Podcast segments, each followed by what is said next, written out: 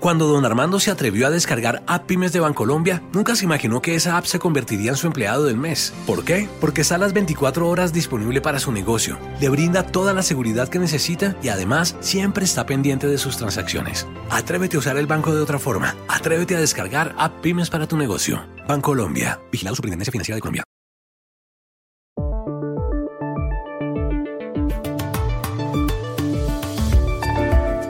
Gente está harta del coronavirus.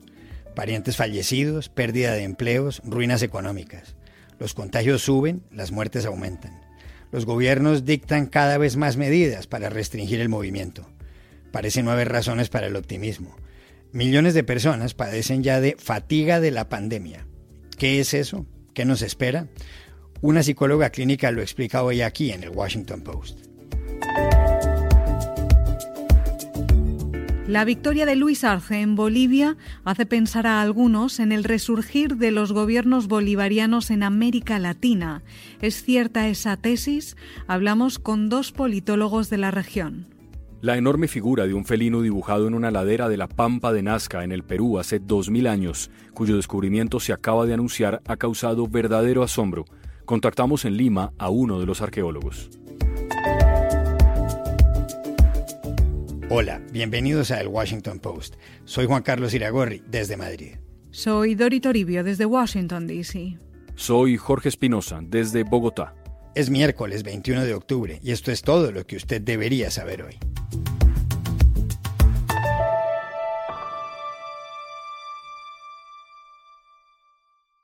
La gente está aburrida, está extenuada del coronavirus.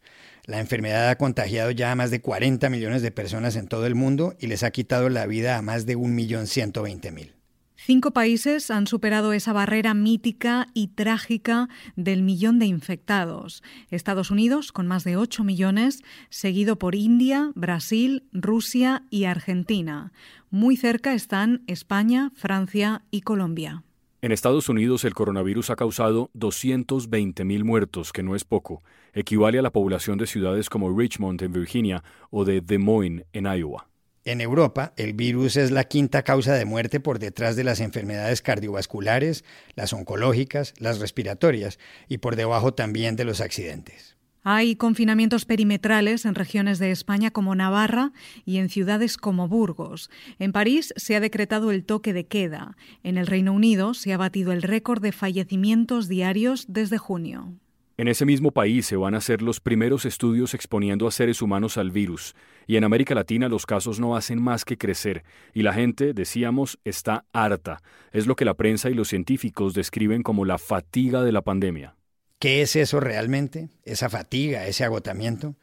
Se lo preguntamos en Bogotá a Juanita Gempeler, psicóloga clínica y directora científica del programa Equilibrio.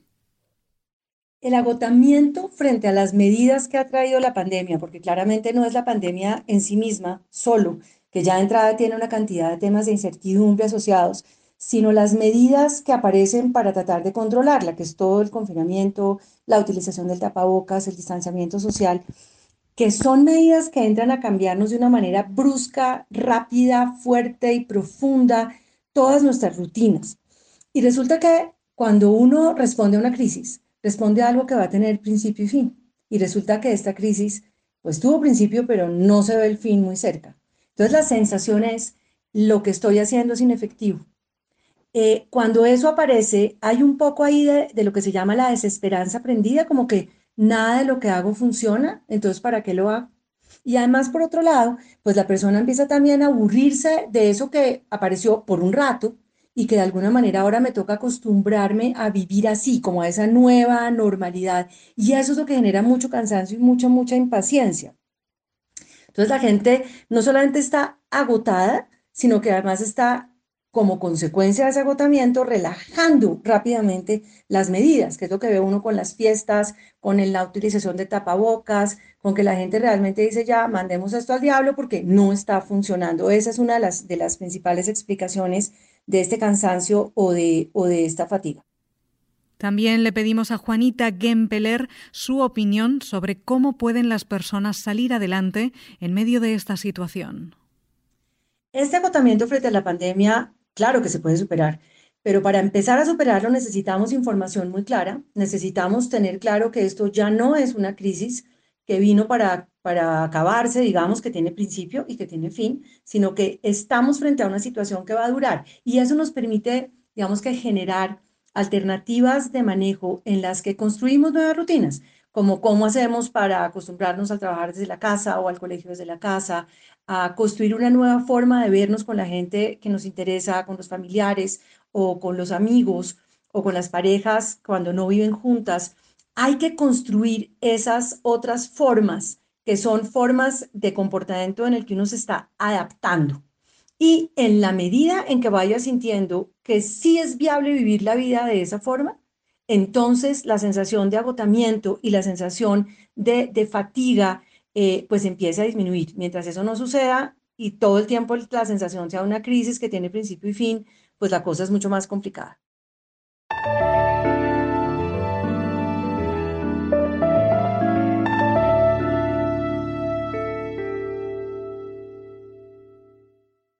Para algunos, el triunfo aplastante de Luis Arce en las elecciones presidenciales de Bolivia el domingo pasado es el anticipo de una nueva ola de gobiernos de corte bolivariano en América Latina. Esta interpretación se basa en la circunstancia de que Arce era el candidato del movimiento al socialismo, el MAS, que es el partido del expresidente Evo Morales. Evo Morales, que gobernó entre 2006 y 2019, tuvo como colegas en el poder a Hugo Chávez y a Nicolás Maduro en Venezuela, a Rafael Correa en Ecuador y a Daniel Ortega en Nicaragua. También a Pepe Mujica en Uruguay, a Lula da Silva en Brasil y a Néstor y Cristina Kirchner en Argentina. Y según los analistas, había coincidencias ideológicas entre ellos. El diario El Mundo de Madrid tituló ayer un artículo de esta forma, La victoria de Luis Arce en Bolivia, un triunfo que revive el ideal bolivariano en América Latina, término que alude a Simón Bolívar. ¿Es Luis Arce el comienzo de una segunda ola de aquella ideología de los tiempos de Chávez y de Pepe Mujica? Se lo preguntamos a Janina Welp, investigadora del Centro sobre la Democracia Albert Hirschman y coordinadora editorial de Agenda Pública. Pues no, la respuesta corta es que no. Eh, quisiera responder en dos dimensiones. Por un lado hablando de Bolivia y por el otro centrándonos en la región. En lo que hace a Bolivia, el triunfo de Arce, en mi opinión, eh, viene, mm, el contundente triunfo de Arce, viene a reparar un doble problema.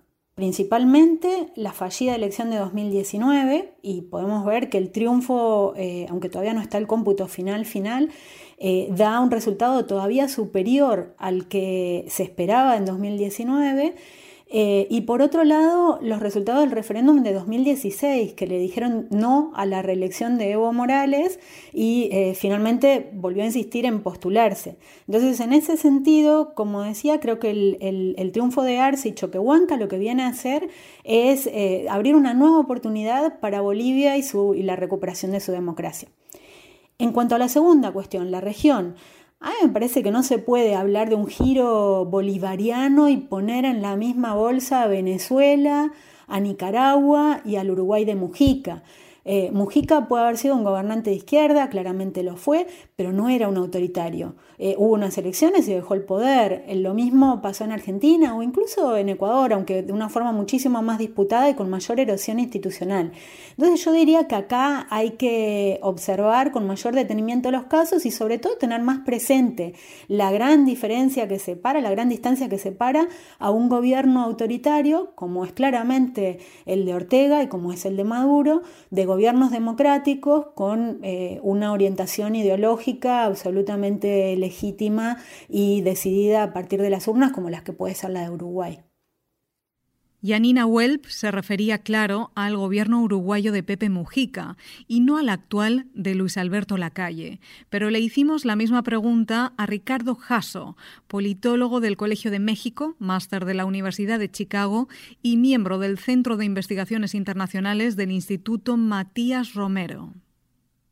Lo que ha sucedido en Bolivia es un caso peculiar para la política latinoamericana actual, porque aunque Evo Morales había dejado el poder en noviembre de 2019, de esta forma, llamémosla no institucional, su movimiento político más continuó como el movimiento más popular entre la población boliviana y como un movimiento preponderante para la política boliviana. De hecho, el triunfo de Luis Arce no es una sorpresa ni abre un nuevo capítulo para la, política boliviana, sino que es Bolivia regresando al cauce que ya seguía. Eh, Bolivia retomando la tendencia política y social que ya seguía. Entonces, no podemos ver en el caso de Bolivia algo representativo de las sociedades latinoamericanas, ni podemos ver tendencias con base en este caso. Eh, al mismo tiempo, partiendo de este caso, no podemos hablar de una nueva ola de gobiernos de izquierda o llamémosles de gobiernos de izquierda populista antineoliberal, para no llamarles eh, gobiernos bolivarianos, eh, en la región. Esto que ha sucedido no, no nos deja ver eso. Lo que nos permite ver es que América Latina, como otras regiones del mundo, se ha vuelto un campo eh, en el que se han encontrado movimientos opuestos a la democracia liberal tradicional y eh, movimientos que hemos llamado movimientos populistas de izquierda y también de derecha.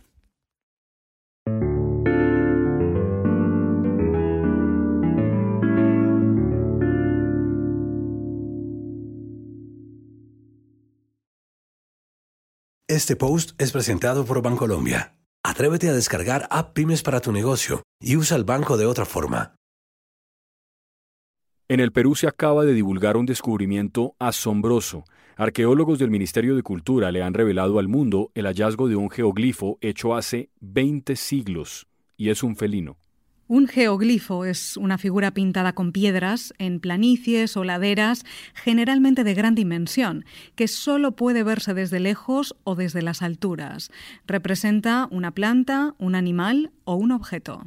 El felino encontrado está en la Pampa de Nazca, un área de 500 kilómetros cuadrados a 250 del Océano Pacífico y en el sur del país, a medio camino entre Lima, la capital, y Arequipa. En esa región desértica pueden verse las célebres líneas de Nazca, declaradas Patrimonio de la Humanidad en 1994. Son más de 700 geoglifos, algunos de más de 200 metros de longitud. Las figuras fueron hechas en su mayoría por la cultura nazca, cuyo esplendor se vivió en los primeros siglos de nuestra era. No se sabe por qué. Algunos las consideran una ofrenda a los dioses, otros creen que se diseñaron para ser vistas desde un platillo volador. ¿En qué consiste el geoglifo de cuya noticia se acaba de enterar el mundo? Hablamos en Lima con Johnny Isla, uno de los arqueólogos del Ministerio de Cultura. La figura consiste, eh, representa a un felino, un animal bastante típico en la región, eh, tiene 37 metros de longitud, está representado con el cuerpo de perfil y la cabeza de frente, un rasgo bastante típico de la época, eh, Paracas, es decir, esta figura o este felino fue dibujado alrededor del año 200 a.C. y pertenece a una tradición cultural anterior al desarrollo de los famosos geoglifos de la Pampa de Nazca. Eh, una característica particular de este tipo de figuras es que son representadas en las laderas de los cerros para que puedan ser visualizadas por la, por la misma gente que transitaba por, los, por esos lugares. Y le preguntamos a Johnny Isla cómo vinieron a descubrir ahora, en pleno 2020, una figura hecha hace 2000 años. El descubrimiento de esta figura fue bastante casual. Parecerá increíble, pero se hicieron en el marco de un trabajo de limpieza y conservación que se realiza en, esa zona, en el Mirador Natural, y eh, fue identificada por uno de nuestros trabajadores que inmediatamente nos pasó la voz a Alex Guamaní, quien habla, que que estamos a cargo del proyecto y fuimos al lugar para poder visualizar esos trazos que él había visto y en efecto pudimos comprobar que se trataban de trazos pertenecientes a una figura, no eran trazos naturales. Inmediatamente tomamos fotografías aéreas utilizando drones, eh, se procesaron las imágenes y eh, todo nos reveló inmediatamente esta figura. Entonces a partir de esto eh, proyectamos la limpieza de, de la figura que fue realizada justo en esta semana que pasó y es por eso que recién se da a conocer al mundo.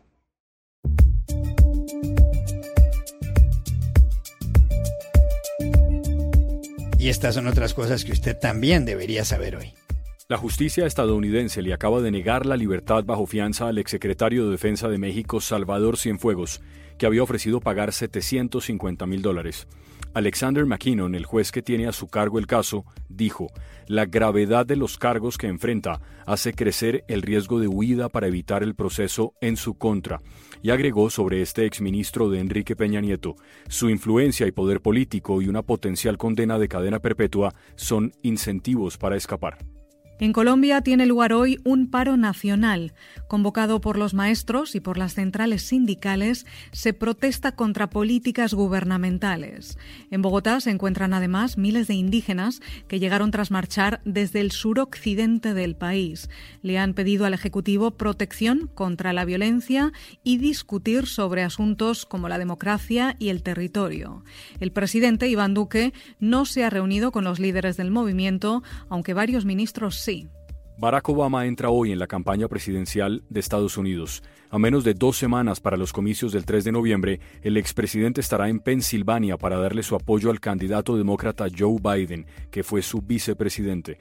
Por su parte, el presidente Donald Trump celebró un mitin donde se esperaba a su esposa Melania, que canceló porque ha tenido tos.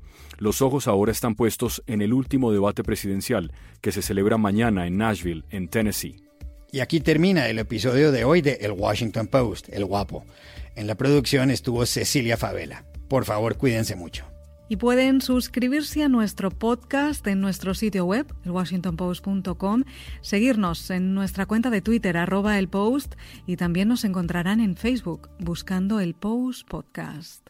Chao, hasta mañana.